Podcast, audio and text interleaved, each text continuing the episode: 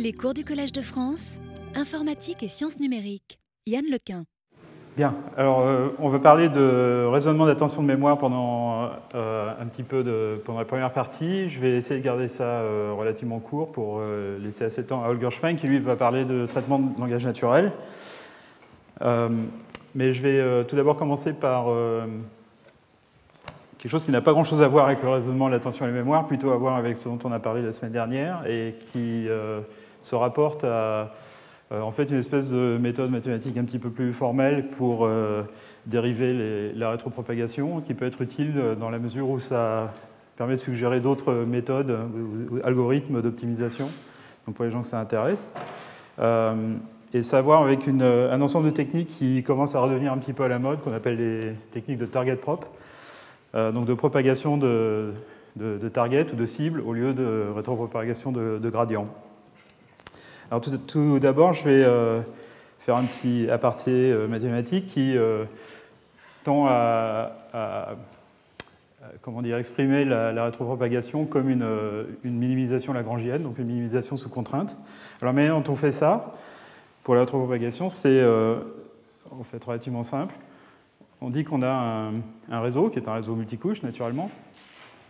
et la manière dont on exprime la, fonction à minimiser, il y a bien sûr la fonction de coût qu'on veut minimiser euh, euh, ultimement, qui est une espèce de mesure de distance entre la, sortie de la, couche S-1 qu'on appelle, euh, disons, cette, fonction G, G S-1, et la, sortie désirée qui, qui, serait cette variable ZS. Donc les, couches sont indexées par, cet indice I. Et la dernière est, indexée par S, donc c'est la, de sortie désirée. Et la manière dont on exprime euh, la, structure du réseau, en fait, c'est par un ensemble de contraintes. Donc ça, c'est la fonction coût qu'on veut minimiser, qui ne dépend que de la dernière couche, dans le cas plus simple d'une séquence de couches. Et ensuite, euh, les connexions dans le réseau, en fait, sont exprimées sous forme de contraintes, qui dit que euh, la sortie de la sortie de, de, la couche I donc il prend en compte euh, euh, l'état de la couche i-1 et du paramètre i, doit être égal à l'entrée de la couche i-1. Donc zi, ça va être l'entrée de la couche, euh, pardon, i plus 1. zi va être l'entrée de la couche i plus 1, de même que zi-1 est l'entrée de la couche i. Et donc là, on exprime simplement la contrainte. Donc cette différence doit être égale à 0, et c'est une contrainte qui dit que l'entrée de la couche i-1 doit être égale à la sortie de la couche i. Très simple. Et en fait, euh, à chaque fois qu'on fait une connexion entre deux modules, on peut exprimer ça par une contrainte euh, de ce type-là. On met euh, devant un, multiplieur de Lagrange, donc, qui lui-même est un vecteur. Donc il y en a un par connexion, en fait, dans le réseau. Donc il y a un terme de ce type-là par, par, module, et puis une de ces différences, des contraintes d'égalité par, connexion dans le réseau, et un, multiplieur de Lagrange correspondant ici, donc qui serait, euh, donc aussi on, calcule le, produit scalaire en fait entre ce vecteur, donc zi est un vecteur, et euh, lambda i est un vecteur de même taille, euh, et tout ça c'est un scalaire, une fois qu'on a fait le produit scalaire. Alors c'est un, Lagrangien qui dépend naturellement de, des paramètres de, chacun des modules qu'on va regrouper dans ce, dans ce vecteur W qui dépend euh, des états euh, Z, euh, donc les états du réseau, et qui dépend aussi de, des multiplieurs de Lagrange, les, les lambda. Alors il y a une chose un petit peu amusante qui se passe. Quand on différencie cette... Donc, donc pour faire de l'optimisation sous contrainte, on minimise le Lagrangien par rapport aux variables qui nous intéressent et on le maximise par rapport au multiplieur de Lagrange. C'est le truc classique qui, qui permet de, satisfaire les contraintes. Alors pour ça, on, calcule le gradient de ce Lagrangien par rapport au, euh, multiplieur de Lagrange, et ça nous donne simplement euh, cette, contrainte euh, égale 0. Donc si on la met à 0 pour trouver un point extrémal. Et ça, ça nous donne simplement la, formule de propagation forward.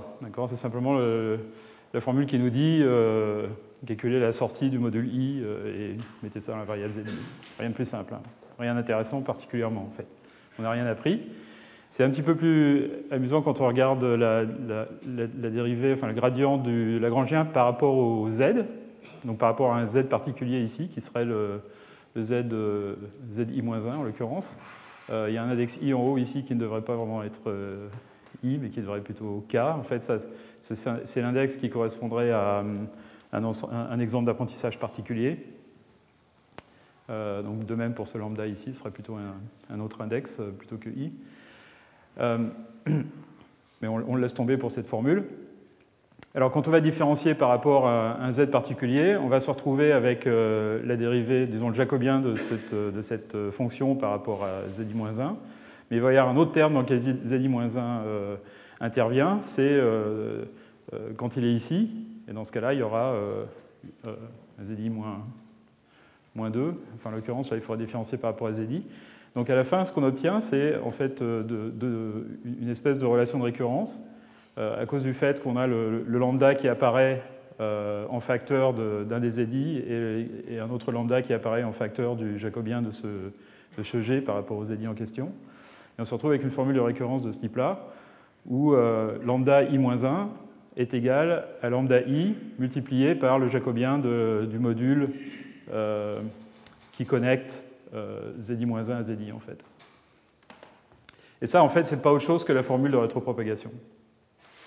D'accord Donc simplement en, écrivant ce Lagrangien et en, calculant deux gradients qu'on met à zéro, on a la formule de propagation forward et propagation euh, euh, backward. Alors ensuite, ce qu'on peut faire, c'est, euh, on réalise tout de suite qu'au lieu de... La, raison pour laquelle je vous explique tout ça, c'est une espèce de manière formelle de, dériver la, la, rétropropagation. En fait, cette technique est très ancienne, elle date du début des années 60 et vient de la, théorie du, contrôle, enfin de la commande optimale, euh, où euh, euh, les gens qui, faisaient des systèmes, par exemple, pour calculer des trajectoires de fusée ou des choses comme ça, utilisaient ce genre de méthode. On utilisait la rétropropagation dans le temps pour calculer la, commande optimale d'une fusée, par exemple, pour aller faire un rendez-vous spatial ou une orbite particulière, etc. Donc ils utilisaient exactement ce genre de méthode dans lequel ce, module, si vous voulez, est la, dynamique du, système à, contrôler. Alors la raison pour laquelle je, je explique ça, c'est que euh, on, peut, on, pourrait imaginer remplacer cette contrainte par une pénalité.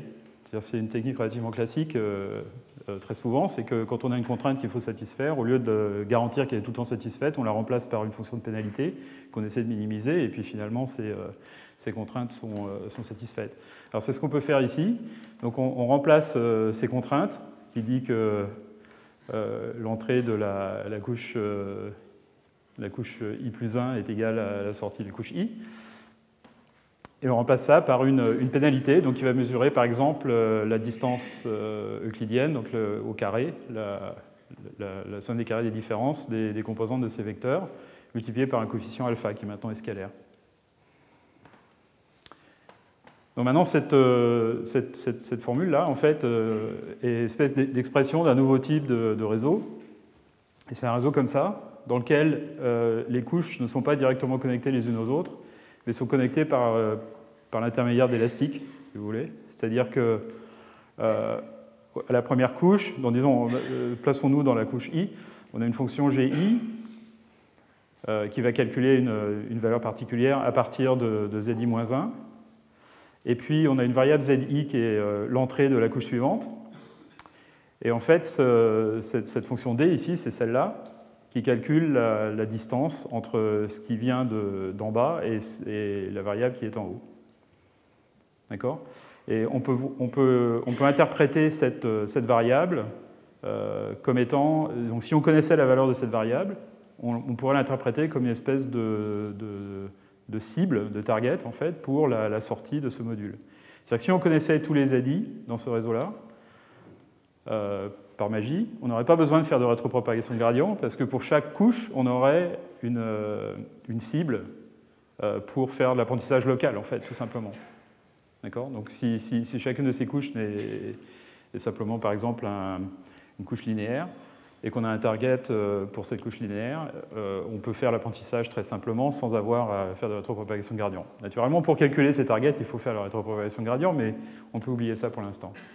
Donc en fait, ce qu'on a, a, fait, c'est qu'on a, on a transformé le problème d'une optimisation sous contrainte en un problème d'optimisation avec plus de variables maintenant, parce qu'il va falloir maintenant optimiser tout ça.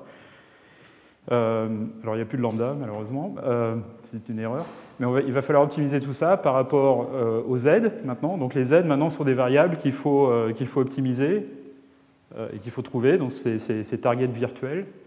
Euh, il va falloir les, optimiser. La manière de les optimiser, en fait, c'est par descente de gradient, de, manière à minimiser cette, euh, fonction de coût.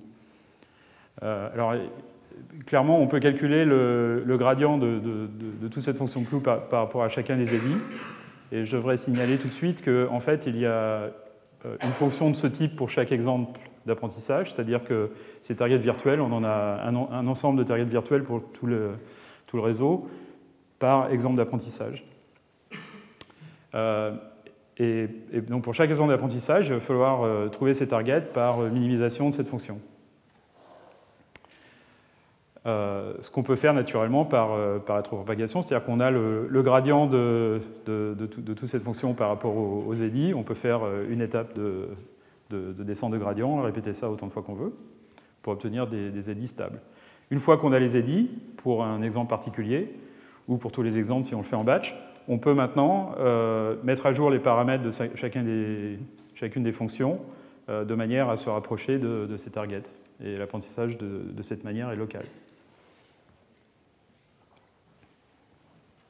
Alors c'est en fait euh, un, ensemble de méthodes relativement classiques en, optimisation qui consiste à, séparer des variables quand on a une contrainte, en fait, à, séparer les, variables en deux.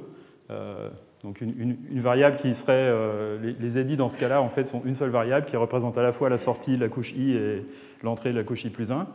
Et en fait, on sépare ça en deux. Donc il y a la sortie de la couche i, et par ailleurs, il y a l'entrée de la couche i plus 1, et on, met simplement une pénalité entre les deux. Euh, et euh, c'est très analogue, ce genre d'idée est très analogue aux techniques qui sont utilisées en statistique, comme les techniques d'OM, Expectation Maximization. Euh, je ne sais même pas comment on dit ça en français d'ailleurs, euh, OM, euh, qui, consiste de la même manière en fait à augmenter la dimension du, problème, c'est-à-dire à ajouter des variables auxiliaires qu'on va minimiser pendant l'optimisation, et on va minimiser alternativement ces, variables auxiliaires qui dans notre cas sont les EDI et les variables qui nous intéressent qui sont les, WI. Donc en une passe, on, trouve les, edits pour, euh, disons, pour tout l'ensemble d'apprentissage ou pour un sous-ensemble. Et puis on fait une, euh, étape d'optimisation des W, puis ensuite on réoptimise les, les euh, pour prendre en compte le changement à W, etc. on alterne les deux.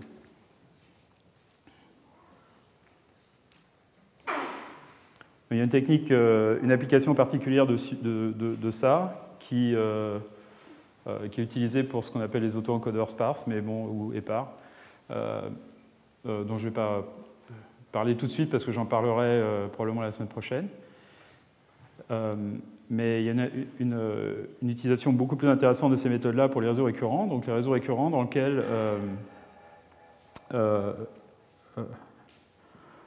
on, a, on, veut par exemple faire de la, prédiction de série temporelle ou faire la modélisation de séquences pour la langue naturelle ou la parole, etc. Et dans ce cas-là, euh, donc on a une, séquence d'observation qui, sont les, euh, qui sont les Y.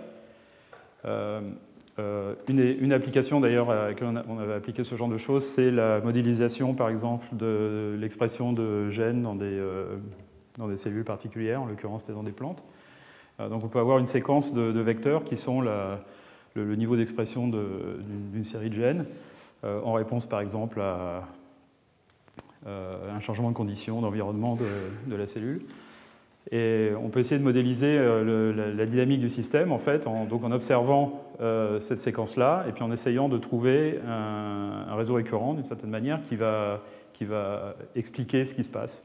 De même, si on veut faire un modèle de langue, naturelle, les Y ici peuvent correspondre à des représentations de mots et on essaie de prédire le mot suivant, chose de ce genre-là, ou de donner une espèce d'évaluation à une séquence qu'on a observée pour voir si euh, cette séquence correspond à, disons, une, phrase bien, bien construite ou quelque chose comme ça. Alors, au lieu de faire un réseau récurrent dans lequel euh, une variable est rentrée dans une couche et produit la variable suivante, etc., ici, ce qu'on fait, c'est que une variable rentre dans la, dans la, fonction du, réseau récurrent qui produit une, comment dire, une, une, prédiction pour la variable suivante, mais cette variable suivante peut choisir de prendre une valeur différente. Et, cette valeur différente est rentrée dans, cette petite boîte qui, a à l'intérieur euh, la fonction récurrente du réseau, de, du réseau neurones et qui a une fonction de coût qui mesure euh, la distance entre euh, la prédiction donc, qui, est, produite par, cette couche du réseau récurrent et la valeur de la, de variable d'état caché suivante donc ça, c'est le terme euh, de coût qu'on doit, euh, qui, euh, qui, correspond à, ce que j'avais écrit ici. Hein. Donc si on regarde tout le réseau, il y a une, entrée particulière qui rentre, donc qui est, c'est un modèle génératif. Hein. donc il y a une variable cachée qui est une variable d'état qui, correspond à l'état du système qu'on essaie de modéliser. donc si c'est par exemple, euh, on essaie de modéliser la, dynamique de l'expression des gènes dans une cellule. Ça, c'est l'état de la cellule, d'une certaine manière. Euh, ça, ça passe par une, fonction qui, est un réseau de neurones qui produit une, prédiction de la valeur euh, en question et on mesure une distance entre les deux. Donc ça, c'est un terme dans, l'énergie qui est représenté par ces petites boîtes noires. Par ailleurs, cette variable d'état rentre dans une, euh, fonction qui, peut être vue comme une couche d'un réseau récurrent, enfin une, couche récurrente d'un réseau récurrent, qui fait une, prévision, une prédiction sur la, valeur de l'état suivant. Et la valeur de l'état suivant elle-même, elle prend la valeur qu'elle veut, euh, et on, calcule la différence entre les deux. C'est un, deuxième terme dans, la fonction d'énergie.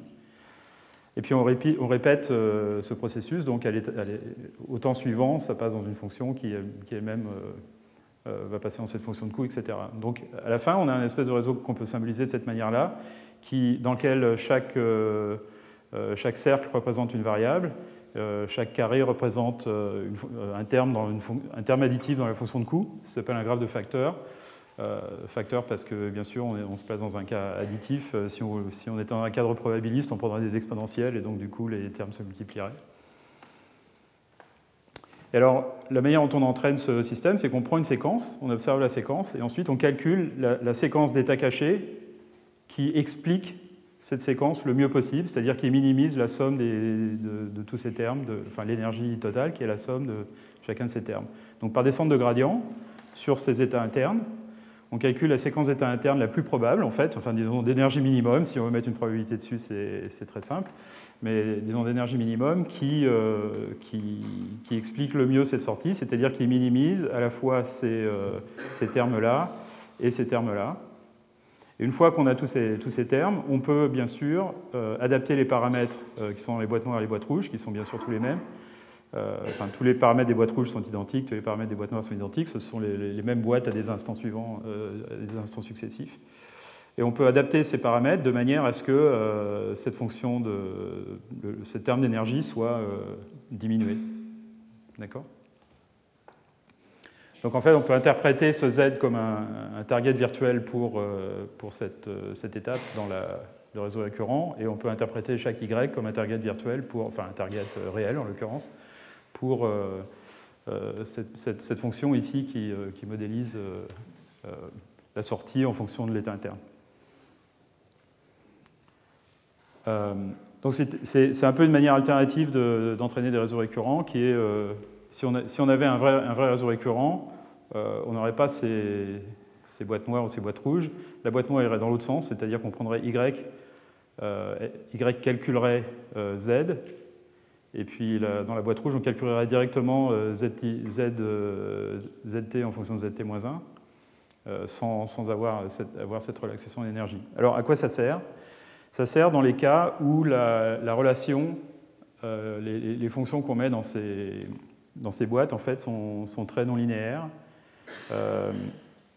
ou dans le cas où on veut mettre des contraintes sur, euh, sur ces variables, par exemple on veut qu'elles soient parcimonieuses ou des choses comme ça.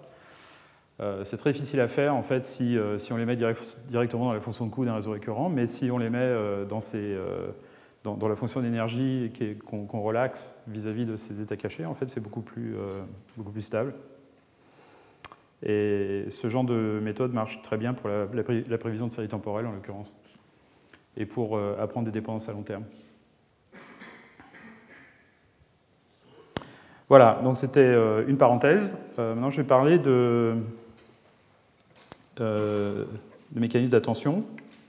Donc c'est un ensemble de, méthodes, je suis sûr que Holger va en reparler aussi, mais c'est un ensemble de méthodes qui, disons, qui, qui existent dans une certaine forme simplifiée depuis longtemps, mais qui sont euh, revenus au goût du jour très récemment pour tout un tas d'applications. Et l'idée est très simple. Alors, je vais essayer de vous montrer ça.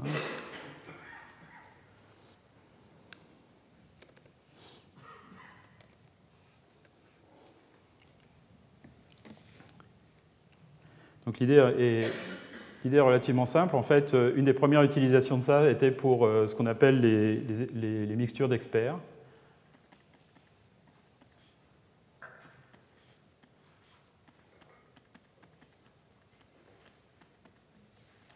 qui remonte au début des années 90 en fait. Et alors une mixture d'experts, euh, c'est, on peut imaginer ça comme type, une architecture particulière de, réseau de d'une certaine manière, qui serait constituée de plusieurs experts, donc qui, pourraient être des, réseaux neurones individuels. On pourrait voir ça comme ça. Donc on a, disons, trois réseaux neurones. Et chacun de ces réseaux neurones peut-être est euh, expert à une, sous-tâche particulière d'une tâche, tâche, globale. Euh, donc on, on donne l'entrée à chacune de ces boîtes trois réseaux différents.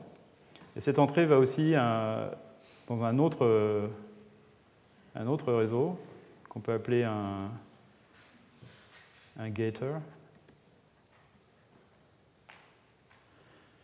Euh, donc une espèce de, porte, de trappe.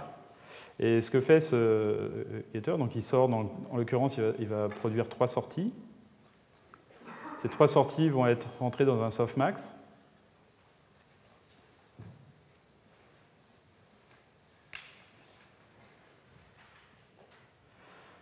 Donc ce qui va nous sortir, ce sont des coefficients euh, entre 0 et 1 qui somment à 1. Et ces coefficients vont être utilisés pour euh, calculer une combinaison linéaire des sorties de chacun des experts.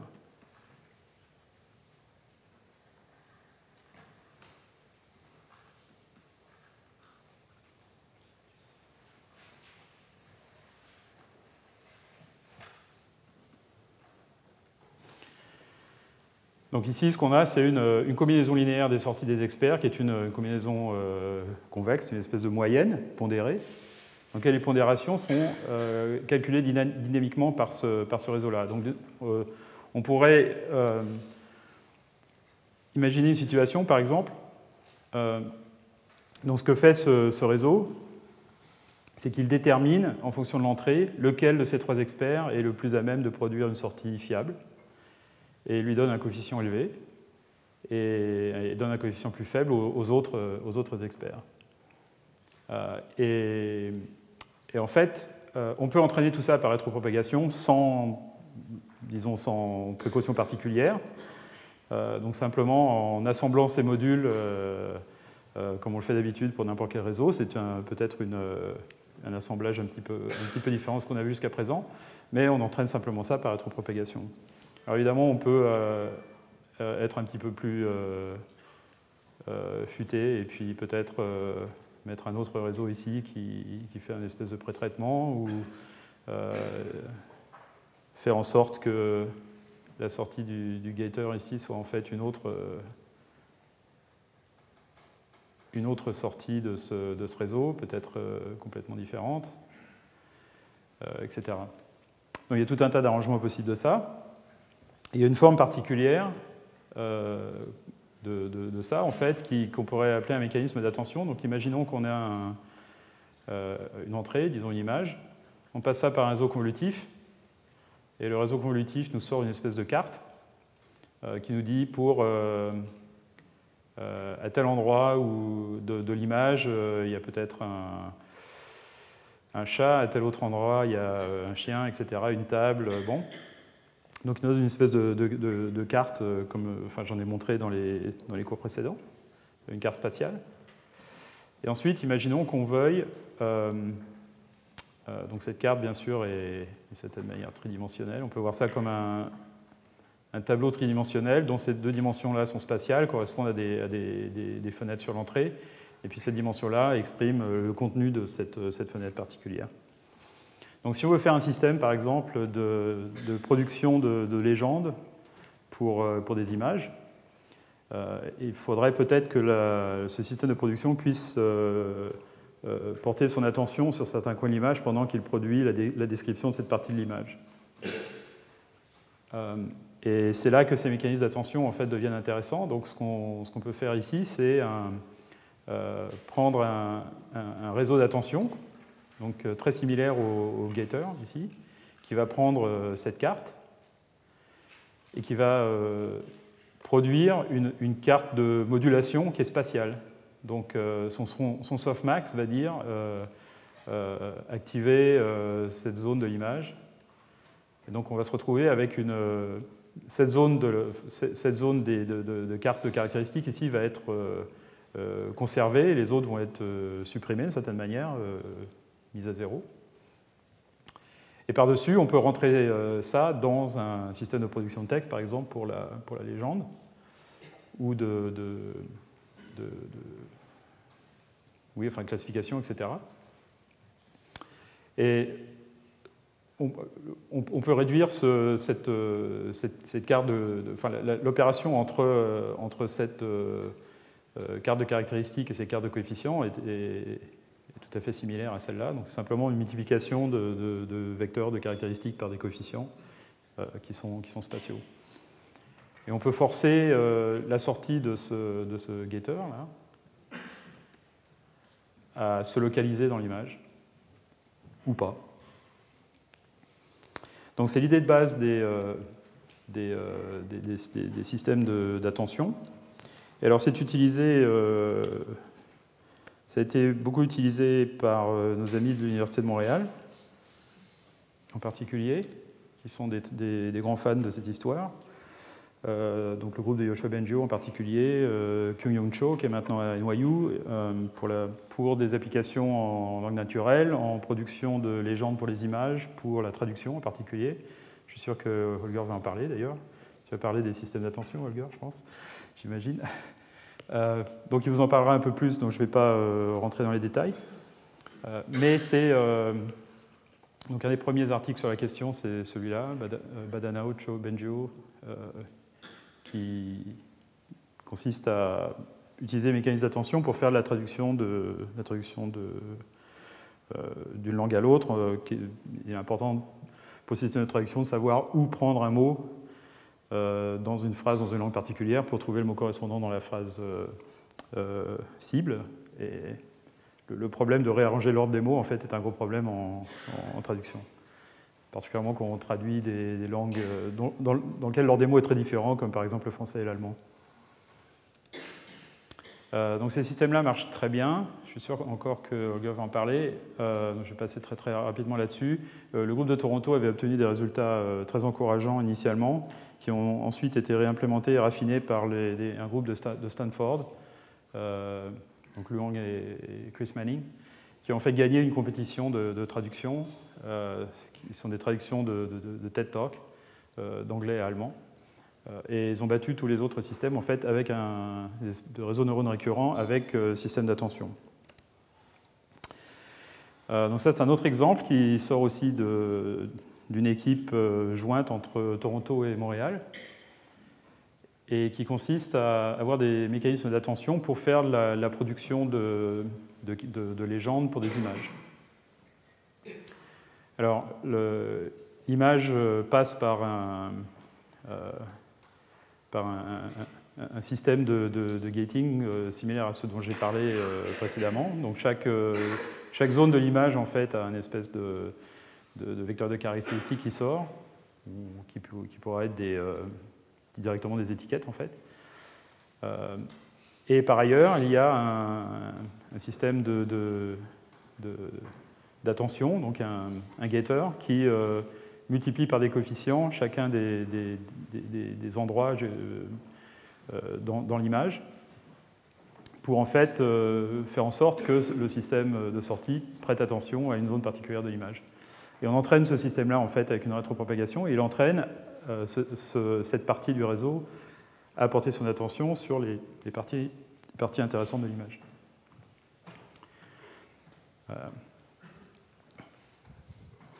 Alors voilà quelques exemples. Euh, voilà l'image d'un zèbre. Et, ce, sont les zones d'attention produites par le, réseau de gating euh, au moment de la production des mots qui sont indiqués en haut. Donc euh, un zèbre, donc le zèbre est, est, illuminé, donc il y a des grands coefficients, le reste pas trop. Standing, bon. in a field, euh, of tall grass, et quand on parle de tall grass, ça, met l'attention sur l'herbe, sur etc. la, carte en fait est de résolution relativement faible avec tout le pooling et le, sous-échantillonnage. Euh, et le système de production de texte est un, réseau récurrent euh, LSTM avec, avec ce, système d'attention pour, lui, pour faire qu'il prête attention à l'image. Donc voilà encore quelques autres cartes euh, amusantes. A woman throwing a frisbee in a park. Euh, et au moment où le mot frisbee est produit, le, système d'attention, euh, bien sûr,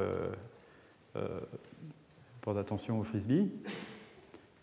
a dog is standing on a hardwood floor. C'est le chien qui est mis en exergue.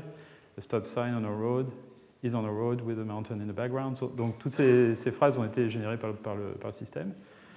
donc, donc ça, ça a l'air de, relativement bien marcher.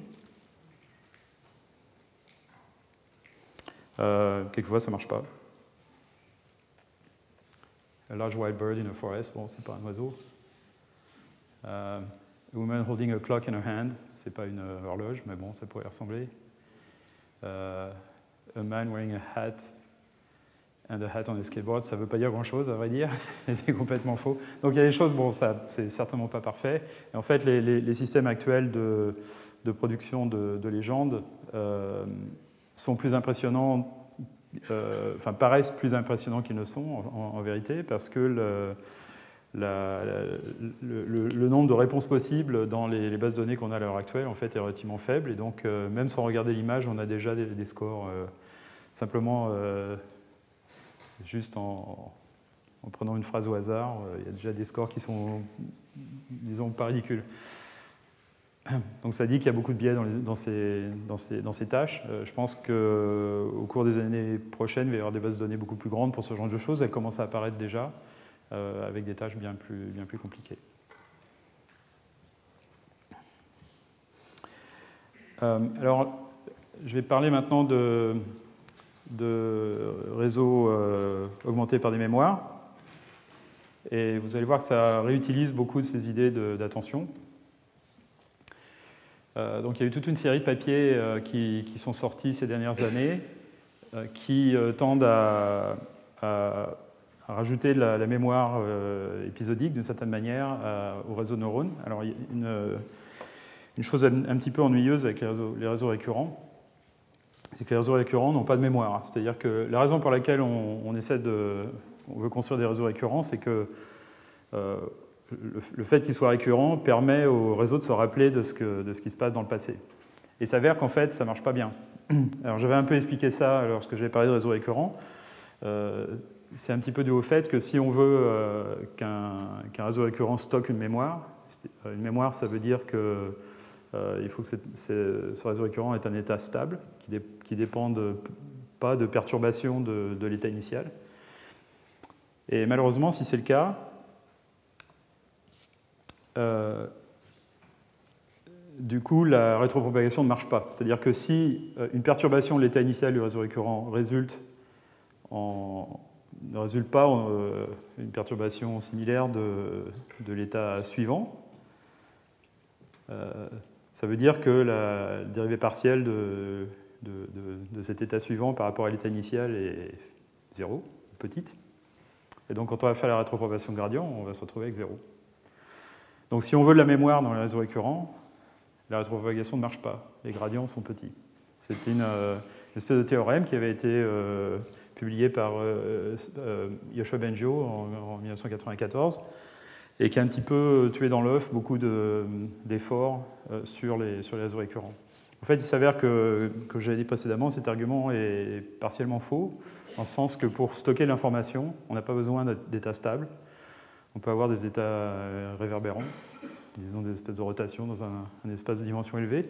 Je ne vais pas euh, rentrer dans les détails de ça. Il y a des, travaux assez intéressants là-dessus qui, viennent de sortir, en fait, des papiers sur Archive qui ne sont pas encore euh, sortis dans des congrès, mais euh, qui, tendent à appliquer des idées de pooling en fait, pour, pour permettre de, stocker des mémoires dans les réseaux récurrents sans, sans avoir d'état stable. Mais là, l'idée est tout autre. L'idée est de, fait, d'augmenter le réseau récurrent par une mémoire euh, séparés. Alors d'une certaine manière, euh, LSTM, Long Short Term Memory, de, de Horreiter et, Schmiduber de, de 97, euh, est, une, tentative de, faire ça, dans lequel on augmente le, réseau récurrent avec des, registres. Donc chaque, unité de réseau récurrent en fait, a une, unité supplémentaire. Euh, on, peut, on, peut, voir ça comme ça, qui, euh, est une espèce de, mémoire soft dans lequel le, système peut choisir d'écrire. Et par défaut, l'état de cette, euh, unité supplémentaire va être gardé pendant un, temps assez long. le système, par ailleurs, peut choisir d'effacer cette mémoire aussi. Et, encore une fois, ça utilise des, connexions multiplicatives similaires à ce qu'utilisent les, systèmes de gating dont j'ai parlé précédemment. Euh, les, memory networks, donc c'est une idée de, Jean de Facebook de l'année dernière, enfin de un peu plus d'un an, euh, et en fait de construire directement une espèce de mémoire associative et de l'attacher au, réseau de neurones, au réseau récurrent en l'occurrence, euh, pour lui permettre de, de, stocker des, mémoires. Alors c'est intéressant de, quand on parle à des, gens qui travaillent sur les neurosciences de constater que euh, c'est un petit peu la même situation dans, le, cerveau des mammifères où euh, la mémoire à court terme est en, fait euh, constituée d'une structure dans, le cerveau séparé, qui est l'hippocampe. Une structure qui est à l'intérieur du cerveau, qui innerve un petit peu tout le cortex.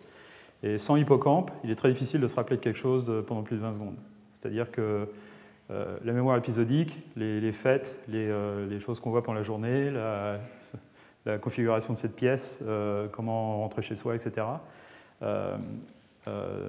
si on n'est pas habitué au chemin. Tout ça, c'est stocké dans l'hippocampe. Et, sans hippocampe, on, a beaucoup de mal à acquérir de, nouvelles mémoires épisodiques. On peut, apprendre de nouveaux, comment dire, de nouvelles compétences, comme euh, par exemple conduire un vélo, parce que ça n'y a pas besoin beaucoup d'hippocampe pour ça, mais on ne peut pas se rappeler de, faits isolés, de cette manière. Donc cette idée d'avoir une structure séparée pour les mémoires est, semble être une, bonne idée. je crois trois jours après que euh, Jason Weston et ses collaborateurs euh, aient mis le papier Memory Network sur Archive. Euh, les gens de DeepMind, Alex Graves et Greg Wayne et, leurs collaborateurs ont mis un article sur une architecture qu'ils appellent Neural Turing Machine, qui est en fait un petit peu la même idée. Donc c'est un réseau récurrent qui a une, une, une bande une bande de mémoire, un peu comme une machine de Turing. Et euh, le réseau récurrent peut choisir de déplacer la tête, euh, d'écrire dans une case particulière ou de lire cette case particulière. Et tout ça est de manière euh, soft, d'une certaine manière, pour que tout soit rétropropageable et autres. donc je vais parler des memory networks. Le memory network, en fait, est le, le, module de mémoire. On peut voir ça comme un circuit de RAM, mais soft d'une certaine manière, ou une espèce de, table de hash, en fait, euh, euh, soft. Donc le calcul est en fait très simple, on peut implémenter ça avec des, modules torches très simplement. Euh, l'entrée est, interprétée comme une adresse, c'est un vecteur. On va calculer le, produit scalaire de ce vecteur avec tous les vecteurs qu'on peut voir comme des, clés. Donc ce que va stocker cette mémoire, c'est des paires clés-valeurs, comme, comme, une, table de hash. Hein. Euh, donc on, calcule le produit scalaire de, de cette adresse avec toutes les clés. On récupère des scores qui évidemment mesurent l'angle entre, les deux vecteurs d'une certaine manière. Donc si, les deux vecteurs sont alignés, la valeur est 1, et puis sinon elle est plus, faible, jusqu'à moins 1. On passe ça dans un softmax pour obtenir des coefficients qui sont entre 0 et 1, dont la somme est 1. Et ces coefficients servent à multiplier des, vecteurs de sortie, qui sont les, mémoires stockées, les valeurs euh, stockées. Euh, donc on multiplie chacun de, chacun de ces vecteurs par ces, coefficients qui somment à 1. Et donc ce qu'on obtient, c'est une espèce de, moyenne pondérée de tous ces vecteurs, euh, de somme convexe. Et, c'est ça la sortie. Donc c'est très simple, on calcule ces coefficients, produit scalaire de l'entrée avec, avec les clés, euh, on prend l'exponentielle de ça, on divise par la somme des exponentielles pour toutes les clés, ça nous donne les coefficients, et on multiplie ces coefficients par les vecteurs de sortie, et ça nous donne la sortie. Alors l'avantage de, ça, c'est que ça, se comporte comme une mémoire, comme une RAM ou comme une mémoire associative, euh, mais c'est différenciable, donc on peut rétropropager des gradients à travers.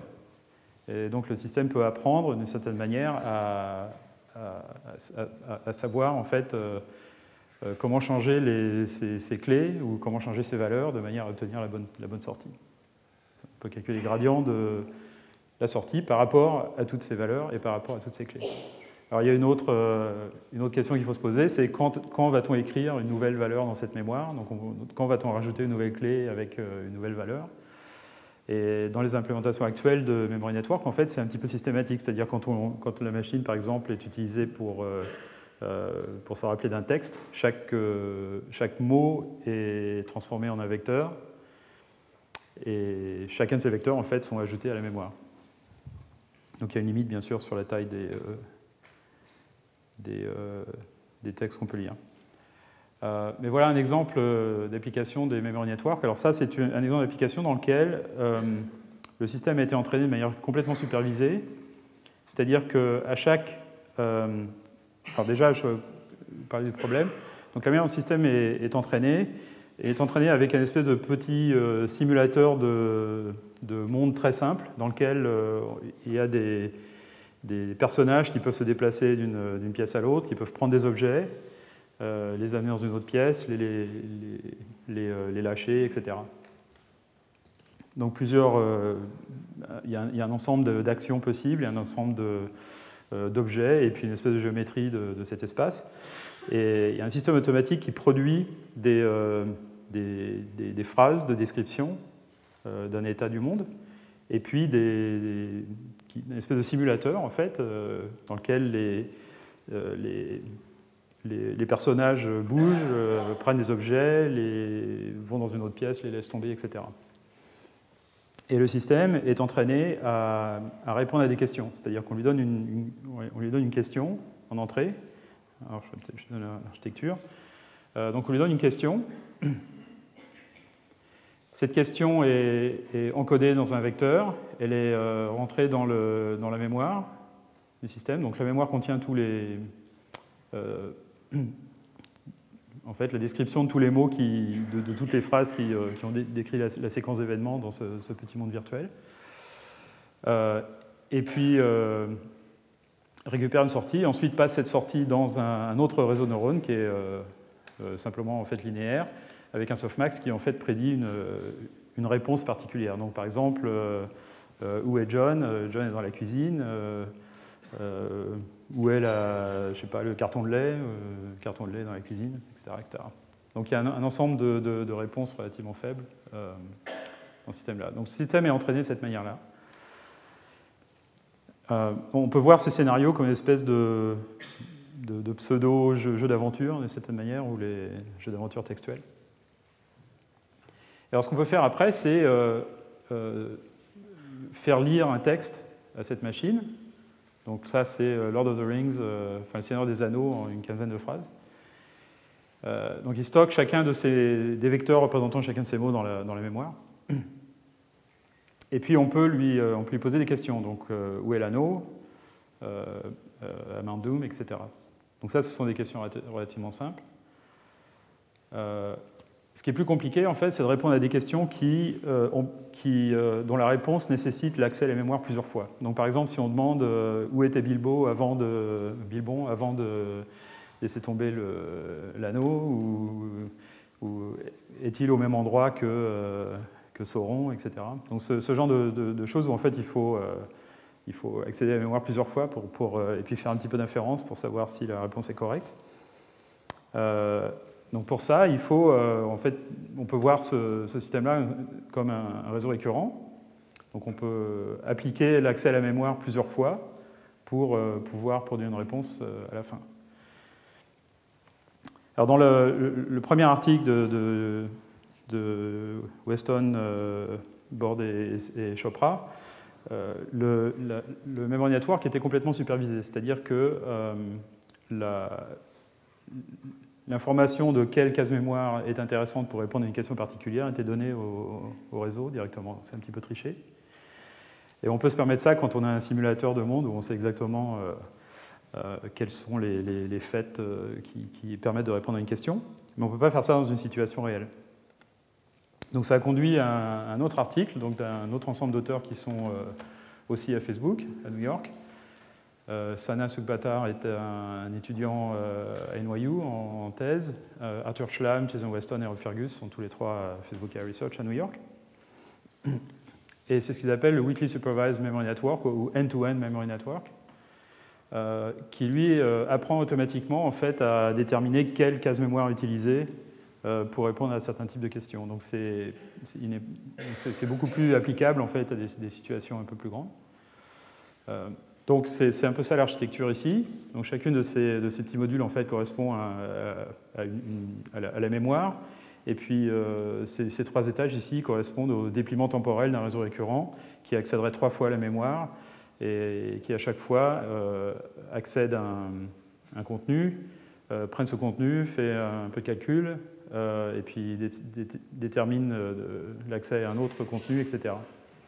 Donc avec, trois, trois, dépliements comme ça, ce qu'on appelle trois, sauts, euh, le système peut répondre à des questions qui combinent trois, trois faits élémentaires de cette manière. En fait, juste avant ça, Jason Weston et, beaucoup de ses collaborateurs, Thomas Mikolov et Armand Joulin en particulier, euh, euh, déterminé un ensemble de, tâches euh, qu'ils appellent les baby tasks, BABI,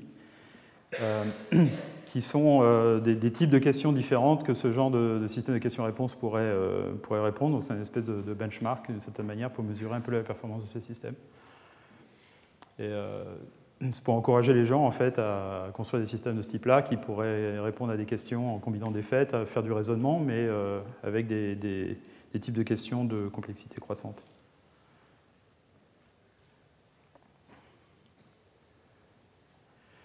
Alors voilà ce type de, ce type de questions sur ces, baby tasks. Euh, donc une petite histoire, euh, Sam walks into the kitchen, Sam picks up an apple, Sam walks into the bedroom, Sam drops the apple, where is the apple in the bedroom Donc ça c'est relativement simple. Il y a en fait un fait, euh, il y a juste une phrase à regarder, c'est celle-là pour pouvoir répondre. Celle-là est un petit peu plus compliquée. Brian is a lion, Julius is a lion, Julius is white, Bernard is green. What color is Brian? Bon. Euh, donc ça, ça, suppose que tous les lions sont blancs. Quoi. Bon. Euh, euh, donc là, il y a besoin en fait de combiner deux faits au moins pour pouvoir répondre à ces questions. Et puis là, Mary journeyed to the den, donc ça veut dire au bureau. Mary went back to the kitchen, John journeyed to the bedroom, Mary discarded the milk, whereas the milk before the den? Donc là, il faut combiner trois faits pour arriver à répondre à la question. Et, et donc, ce sont trois exemples de, de Babitas. Donc ici, on en a une vingtaine euh, qui correspondent à plusieurs types de questions ou la nature de la réponse, avec les performances relatives de plusieurs, euh, euh, plusieurs systèmes. Donc le Strongly Supervised MMN, c'est le, premier système dont je vous ai parlé, qui marche relativement bien là-dessus. Donc c'est taux d'erreur. Hein. Mais bien sûr, c'est un peu de la triche. Donc si on entraîne un LSTM simplement avec les questions et les réponses, et puis le, texte, ça ne marche pas très bien. et puis le end-to-end memory network, donc qui, qui s'appelle même end-to-end. il y a plusieurs versions de ça en fonction du, codage des entrées, etc. etc. Et puis la, combinaison de sorties, bon, ça, marche relativement bien aussi, en fait, euh, bizarrement bien, étant donné le, peu d'informations qui est donné au système pour, euh, pour, interpréter le texte. Alors à peu près au même moment, une autre équipe à l'intérieur de Facebook Air Research à New York, euh, Armand Joulin et Thomas Mikolov. Thomas Mikolov, vous, pouvez vous reconnaissez peut-être le, le, nom, euh, c'est euh, lui qui avait produit What2Vec, donc les techniques de, de, de d'embedding pour le, pour le texte, dont Samuel va parler un peu. Et eux s'intéressent à l'apprentissage de, de, grammaire, donc l'inférence grammaticale, qui est un, un, problème vraiment non résolu euh, et qui, qui, consiste à euh, montrer des phrases produites par une grammaire particulière à une machine et, espérer que la machine en fait infère la grammaire qui produit ces, qui produit ces phrases. Donc on produit des, séquences de symboles, par exemple, on lui montre des séquences de symboles de ce type-là, dans lequel le symbole A, euh, donc il peut être euh, une combinaison de, bits hein, sur, sur, un vecteur, est présenté n fois, suivi d'un autre symbole présenté aussi n fois. Et si le, le, nombre de A et de B est différent, à ce moment-là, ça n'appartient pas au langage. Et la question est, peut-on entraîner un, réseau récurrent en fait, à, faire ce genre de choses? Donc il faut, il faut que le réseau apprenne à compter.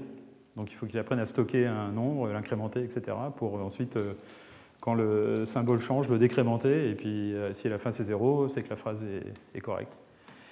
Euh, et bien sûr, il faut que le système fasse ça de manière complètement, enfin sans savoir que, que, que la, grammaire est de ce type. Alors, les réseaux récurrents bestiaux n'arrivent pas à résoudre le problème, et l'STM marche à peu près. Et eux, ce qu'ils proposent, c'est un réseau récurrent aussi augmenté d'une mémoire, mais cette mémoire est sous forme d'une pile, une stack. Euh, donc les opérations que, peut euh, faire cette machine, euh, donc il y a, l'entrée à un instant T, euh, l'état caché, une, euh, une, matrice euh, avec des non-linéarités qui détermine l'état caché en fonction de l'entrée et puis en fonction de l'état précédent. L'état précédent, en fait, est euh, symbolisé par le, haut de la, pile, en l'occurrence, donc qui influence cet état. Et cet état a une sortie qui va décider s'il va euh, euh, empiler une valeur ou la dépiler ou ne rien faire. D'accord? Et toutes ces fonctions sont euh, soft, c'est-à-dire que c'est un, empilement soft avec euh, des variables continues et des softmax dans tous les coins pour qu'on puisse rétropropager des gradients en fait, à travers tous ces, toutes ces opérations. C'est une structure particulière de mémoire, et, bien sûr c'est particulièrement bien adapté au, parsing de, de, de, langage de ce type-là. Et donc ce système-là arrive à en fait capturer la, les, ce genre de dépendance. Bon, il y a des choses qui sont un peu plus compliquées comme ça, par exemple, où là il faut savoir faire une, une addition entre nombres à l'intérieur avant de, pour, voir si la phrase est correcte, mais euh, euh, donc ça pourrait servir à ouvrir, fermer des parenthèses, enfin vérifier, euh, etc. Donc l'inférence grammaticale est un, problème fondamental assez, important à résoudre en fait. Voilà, alors je vais passer la parole à Holger Schwenk.